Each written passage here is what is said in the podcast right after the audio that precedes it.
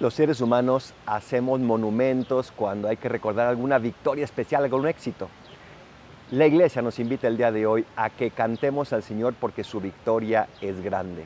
La victoria de Jesús no es una victoria de un momento, sino una victoria eterna. Él venció a la muerte y a través de esa victoria te ganó la vida a ti y me la ganó a mí.